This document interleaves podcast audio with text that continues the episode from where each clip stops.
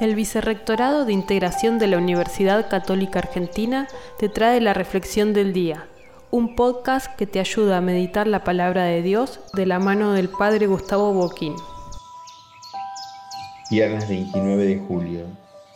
Celebramos la fiesta de Santa Marta, María y Lázaro, amigos y discípulos del Señor y escuchamos el Evangelio según San Juan, capítulo 11, versículos del 19 al 27, en donde Jesús se presenta como la resurrección y la vida. En la casa de Betania el Señor Jesús experimentó el espíritu familiar y la amistad de Marta, María y Lázaro, y por eso el Evangelio de Juan afirma que los amaba.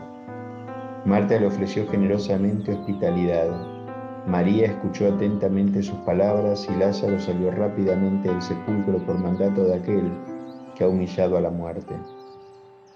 Que nosotros también podamos recibir al Señor, seamos amigos y discípulos suyos.